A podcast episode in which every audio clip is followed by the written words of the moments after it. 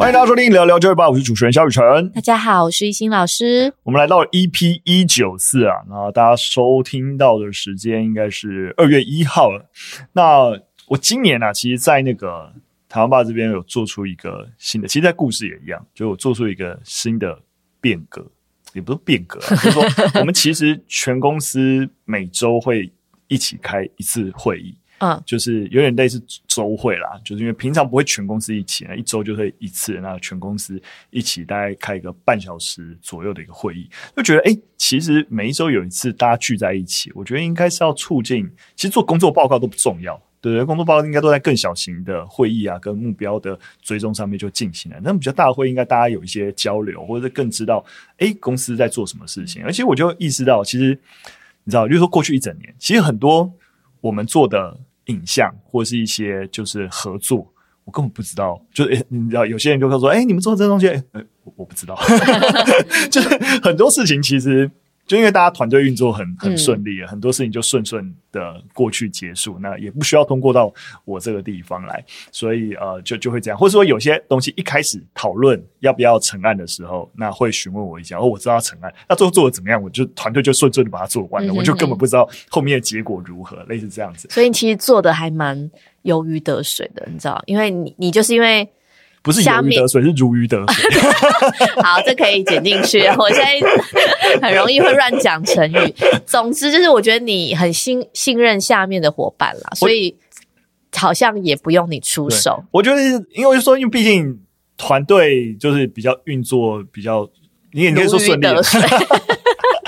但是我觉得这不好，所以我今年就开始要求说，哎，每个周会最起码就说，哎，已经有结案的一些影像案啊等等，那就就是这种案子都一样了，就是在对周会的时候，那主要负责伙伴就分享给大家，嗯、对。然后刚好上一周就是呃，我们之前帮呃双联教会做一支介绍吴威廉牧师的一个影片，啊、然后其实就是一样，他介绍完就才那个之前我就有稍微看了这影片了，然后有稍微了解一下整个专案，就觉得哎，其实这个影片在谈的内容蛮好，就蛮推荐大家。反正，在台湾吧 YouTube 频道，你就会看到那支影片。就是说，他吴威廉律师在谈的事情是什么？他就是只要你谈到北台湾的传教士，你一定会提到谁？马街。没错，大家都知道马街，对对对。但是实际上面，对于整个就是说，包含呃，在台湾的整个基督教的一个传播啊等等，其实你真要讲，可能贡献最大的其实是马街之后的吴威廉牧师。但是你听过吴威廉吗？没有，老实说，我之前也没有听过。老实说，就是我我们在跟那个双人教接触之前，其实我也不知道，呃，威廉牧师。但知道以后才发现，哎，其实是。蛮蛮有趣的，那当然他会来台湾传教，也跟马街牧师有关，然后就接续着在马街离世之后，其实接接掌了整个就是、呃，就是北台湾基督长老教会的一个传教事务。那很多实际上面真的传教事业的一个推展啊，或是很多呃，例如说教会对于一些民生啊，一些对于台湾社会一些贡献事务的推进啊，其实都跟吴威廉牧师有关，甚至很多在台湾你还看得到一些建筑啊设计啊，其实都是吴威廉牧师进行的，但你没有听过他的名字，因为他在实际上面在整个带领教会的一个过程当中，更在意，例如说不是呃一个强人领导，其实马基就比较接近强人领导，就我说了算，嗯、对对对，就是大家大家听我的啊、呃，那他更希望就是说，诶，台湾。的在台湾本地的啊、信众啊，或是一些他也能够接掌传教一些任务啊，然后如何更系统化、更组织化的来进行一些很多工作的一个推展，所以他导入了比较多民主的一些程序，很多事情的决策，并不是说非得要透过他他说了算，而是就是诶，大家其实更有效率的能够安排事情。那老实说，我也是蛮。好像间接在捧我们刚刚在讲台湾爸自己的一个运作，但我觉得逻辑是一致的。就是我觉得我一开始本来就在经营台湾爸的时候，也有一个想象，就是说，其实最理想的一个组织运作形式，就是创办人其实都离开了，这个组织还是可以追逐他的使命，好好的运作下去，这才是你真的留下了什么。如果你想象啊，这个组织非我不可，那。反面意思就是什么？人亡政息，嗯哼，就是你离开，然后这事情就啪，就你知道就烂掉，就代表说你没有真的让这件事情让它组织化、制度化，然后或是建立起人跟人之间的一个协作，完成这件事情的一种模式。对，那只有这种模式被建立下来，事情真的才可能往前走。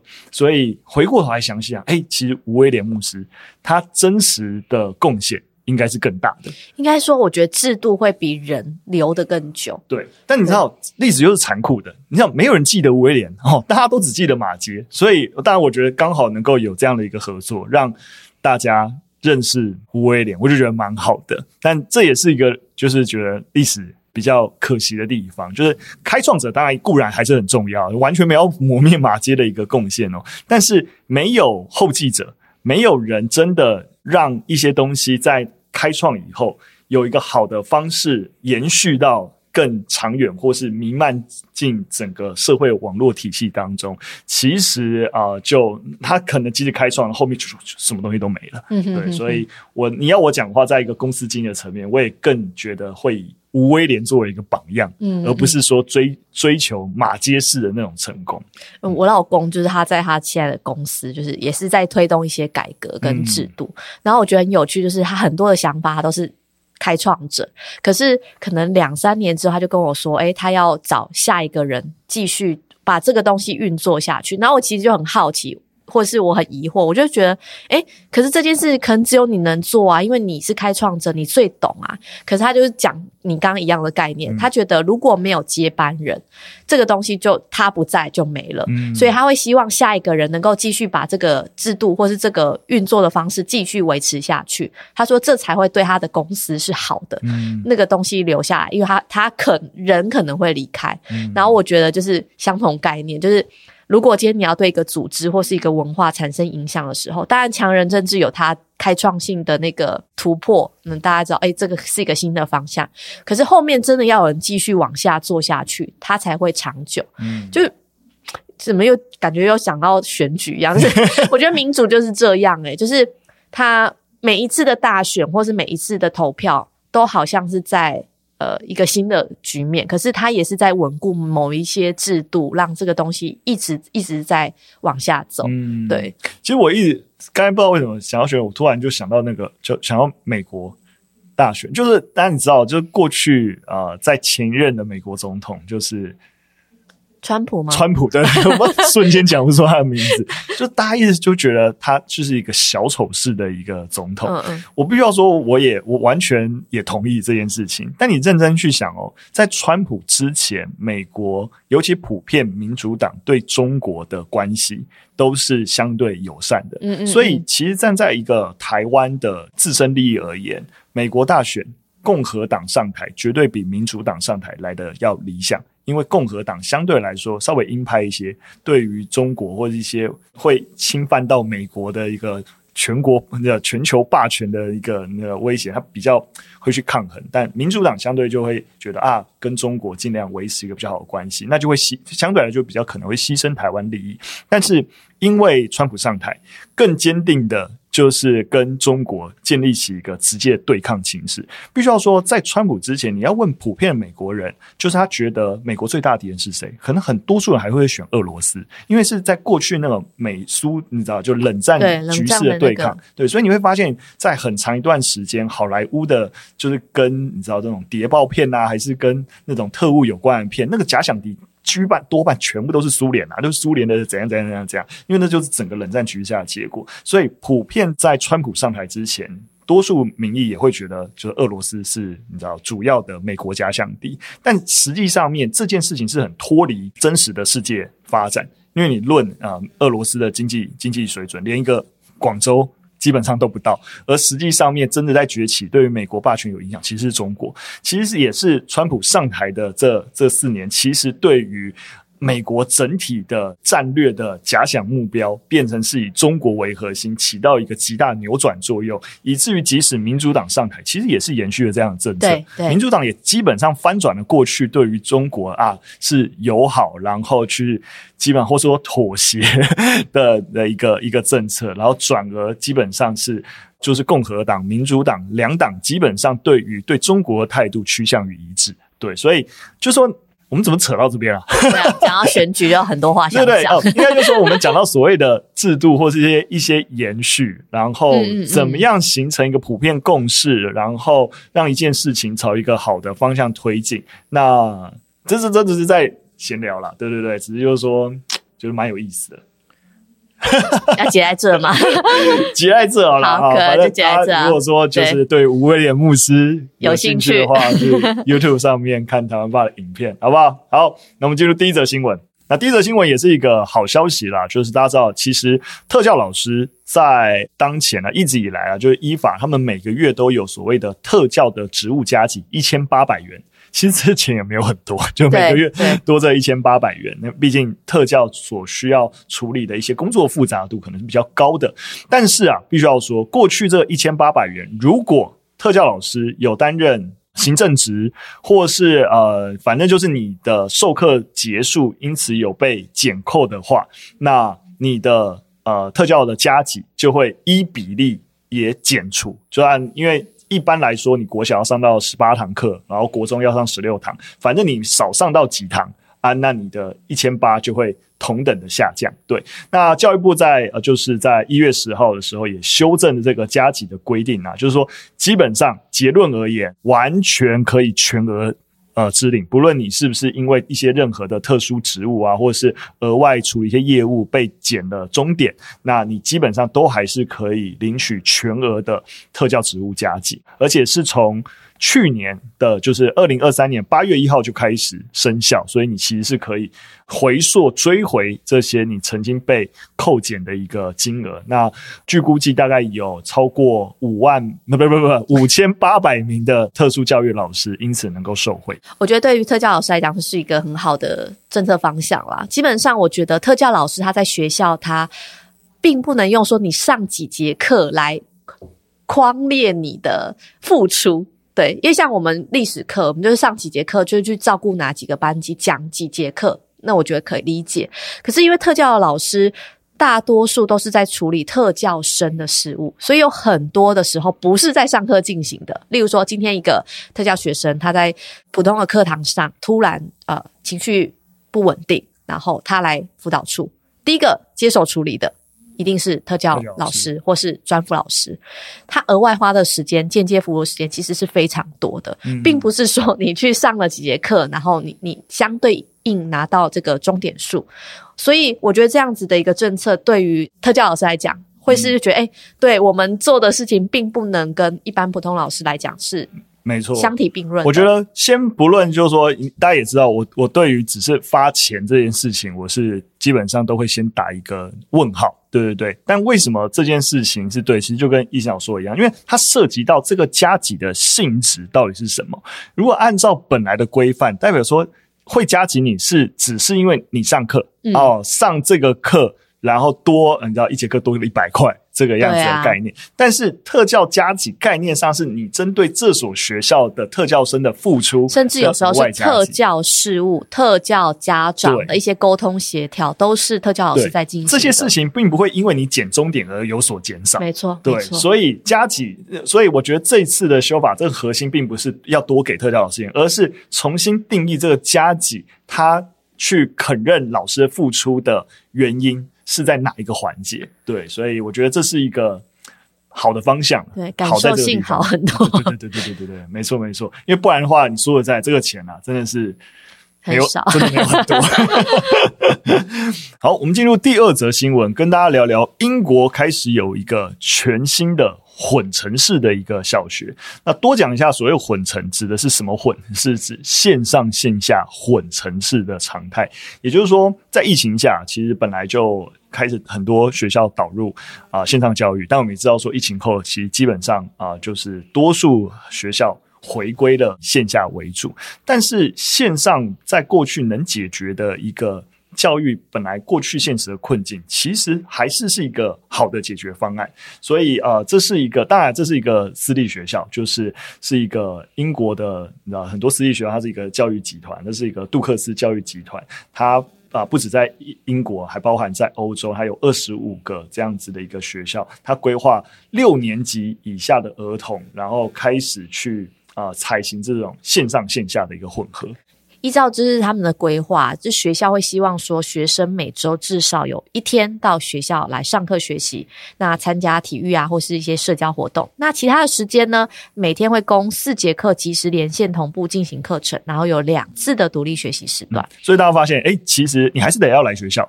但不用每天来，这其实跟台湾吧现在的全远端还是一样，就是我们基本上每个团队要求就是你一周进办公室一天，就是团队的凝聚啊，或是会议啊之类。但其他天你就其他四天你就在自己在家里完成工作，或者你当然你想进办公室还是可以啊。对，我觉得有异曲同工之妙。对，那这个教育集团混成计划的负责人他也有分析指出来，就他们为什么这样做，因为他们发现其实啊、在全线下的教育困境。是本来就一直存在，然后那是在过去疫情时候线上教育有解决。例如说，有学生会觉得呃，就是来学校其实会焦虑，或者说你知道有呃可能有霸凌的一些问题啊等等，觉得学校不友善、没有归属感等等。所以啊、你说你要强迫害怕学校这个环境的人啊，你一定要来上学，那其实也不是一个理想的一个教育情境。所以他们就会发现，哎，其实混成学校，哎，似乎就可以有机会在这个。中间找到一个出路，还有一个很明显的原因，混成学校的学费比较便宜。你可以想象嘛，就是说我五天只有一天需要来来到学校，那我的师资或是教育的一些人员的一个配套的弹性调整，其实就可以更加的弹性。那就他们分析而言，这个混成的模式啊，它的成本只有全日制学校，就你一到五都要来学校的三分之一。对，所以。大家也知道，我长期一直在倡议一个整个数位学习的一个 model。我觉得逻辑是一样，就是说，教育推到底都是支出跟效益如何求得平衡。对，那。我们当然更最希望的一个最理想的情形，就是每个孩子都有客制化的一个学习计划啊，然后有专人针对他的一个问题啊，然后在成长历程上直接给予对症下药的辅导。但你知道，每个每个孩子，你可能要配到两到三个老师才有办法解决这个整体性的所谓适性学习的一个问题。因此，多数的一个体制内的教育，为什么是一个老师对三十多个学生来讲课，因为就是教学资教育资源有限的结果，所以为什么你有钱啊？你送到一些实验学校干嘛？哎，好像师生比可以降很低，因为你的学费也很高。对，但在一个数位化的时代，你适时的融入啊、数位内容、线上学习的一个模组，其实就有效的能够降低成本。降低成本的意思就在我说，我们有机会提供给学生更高效率的一个呃学习情境。对，那我觉得我自己其实是非常希望在台湾有类似的尝试。那知道，其实，在台湾目前台北市有一个全数位的，就是呃实验高中。嗯，对。但我老实说，你要我讲的话，我也觉得纯全数位并不是一个理想的状态，因为学生需要学习的东西，跟以前我们其实有提到一些潜在课程，其实是你在一个氛围底下，其实。有一些额外的东西，或是同才之间互动需要学习的，这是你很难消灭的的事情。但是有些东西真的线上解决，真的是啊、比较理想。对，所以我觉得有机会在在台湾也看到类似的线上线下这种混城市的学校能够诞生，我自己蛮应该不不要说蛮乐见了，我自己应该会。靠你了，对，我认真，我一定会来推动这件事情。对对对，那上次呃有一次呃访谈，我们有邀请到陈莽来聊，所以那天那时候也有跟大家聊到，就是其实陈莽在三支，那其实也要弄一个实验的教育的一个机构，那我会一起协助他来完成。那我们如何在这样子的一个野渡书这样子的一个啊、呃、实验机构，那去实践一个。线上线下的一个混成式的学习模组，在台湾找到一个可能性。那我觉得这几年我们会啊、蛮认真的来推动这个尝试。对，那一样了。如果具体有有些结果或有些 招真的真实到的已经可以到招生的，那可以会再跟大家报告一下。对，现在我们还在还在努力中，还在努力中。你要不要把你小孩送过来？有点远诶、三只。就是对啊，如果说有时候比较远，就可能对要安排住校啊，或者有一些对。但是讲到这个，我但混城市可能一个礼拜你只要送来一次就好。对，但讲到这个，我觉得有趣，就是就先不讲混城市，嗯、就是你知道现在小孩也才九个月，但我已经开始在想未来他要上的学校，嗯，就像我们知道有体制内学校，有体制外的，有实验、非实验等等这种。对，我觉得很有趣是，是我一直要在自己跟自己对话、欸。嗯、就你期待未来教育的样子，对，那当然之后有有有一个想法再跟大家分享。但是我觉得就是真的是家长。开始会去思考的事，嗯，对。然后我我我自己也会觉得说，有一个观念就是，现在的小孩已经跟我们那时候求学的状态是完全不一样的，所以我们没办法复制我们的求学路给他们。我觉得我们能够为他做，就是让他去看更多的不同的尝试，嗯，对。我我目前是秉持着这个原则在思考接下来孩子的教育方式吧。嗯，对。我如果我自己开学校，我一定会把自己小孩送过去了。对对对。叶秉成教授就是这样。对对啊，就是哎，我记得他们吴界塾最近也是在南部有开分享，而且我我有看叶秉成教授他自己的整个心路历程的分享。嗯，就是他那时候创了无界塾之后，那大家都会起来，哎，那你的小孩有没有去？所以他有点半压力，又有一点。半尝试，哦、对，那他也不希望自己的孩子变成是所谓的白老鼠。嗯、那篇我觉得我看了是蛮感动，就是一个家长跟一个创办教育的人那种心路历程的挣扎。嗯，对。那我的想法其实也都会觉得说，就是知道小孩有他自己的路会走，当然我们可以给他一些环境、鹰架啦，对对对对，对。但真的长成怎么样子，有些时候你一定有影响力。但最终结果也一定不会按照你想的样子去前进。对，但就是不要设限太多。对对对，我觉得真的放宽心，放宽心，对对对。对，虽然我说我一定会把他，如果我有我开一所学校，我就把他丢过去。但是我也不期待说啊，所以因为是我自己的学校，所以他会变成好的样子之类的，或者说，或者说如果他真的不好，然后代表说我的这个那个。那个这个机构就是很失败之类的，就是你最后这个整体失不失败，还是看整体的办学的绩效了。对，但大家会放大镜，一定的，一定的，一定的。但是我也不想要给我自己跟小孩这么大的压力，但我也懂你意思。对对，而且现在都说说而已啊，就是还没有真的。对，我我的才一个多月。好了，OK，那我们就最后一则新闻。最后一则新闻跟大家分享一个研究，我觉得也蛮有意思的。他在分享说，诶，一个家庭里面，如果兄弟姐妹越多的话，那那个幸福感，就是我说指的是小朋友自己，他的幸福感是越高还越低呢？直接跟大家公布答案，手足越多的话，通常幸福感。越低，好，那这是一项针对美国以及中国他们的中学生的一个啊、大规模的一个研究。他访问呃美国跟中国都各九千多名啊、平均年龄大概在十四岁的学生，他们去评估啊、就是这些学生的心理健康状况。那结果发现啊，就是在中国，如果你是完全没有兄弟姐妹的青少年，他的心理健康的状况。是最好的，就比起你不论是有有一个兄弟姐妹、两兄弟姐妹，whatever，所有比较起来，只有自己一个独生子女的心理健康状况最好。那在美国也差不多，就是没有兄弟姐妹或者只有一个兄弟姐妹的青少年的心理健康状况，也比多数的大家庭的孩子要好。所以整体而言啊、我们就看到，不论是等于啊、是美国还是中国这边的一个统计的一个趋势，都发现青少年如果他的兄弟姐妹是越多的，那普遍心理健康的状况也是比较比较堪忧的。例如说，还会比较容易感到忧郁、焦虑、自卑。那通常又再进一步比较，就发现如果兄弟姐妹啊、兄弟姐妹的年龄差距如果越小，就是例如说只差个一两岁等等，这一个这个。所谓的心理健康的问题就会越大。那如果你年纪差了很大，就差个什么五岁、六岁以上，那这个问题可能就没那么严重。那这研究人员就有指出说，这些发现其实就蛮符合一个解释，就是那个资源稀释，就是因为兄弟姐妹如果年龄相近的话，他会。争夺就是相同类型的父母资源，所以年龄差距越小的兄弟姐妹，他们产生的心理负面的影响会比较大的。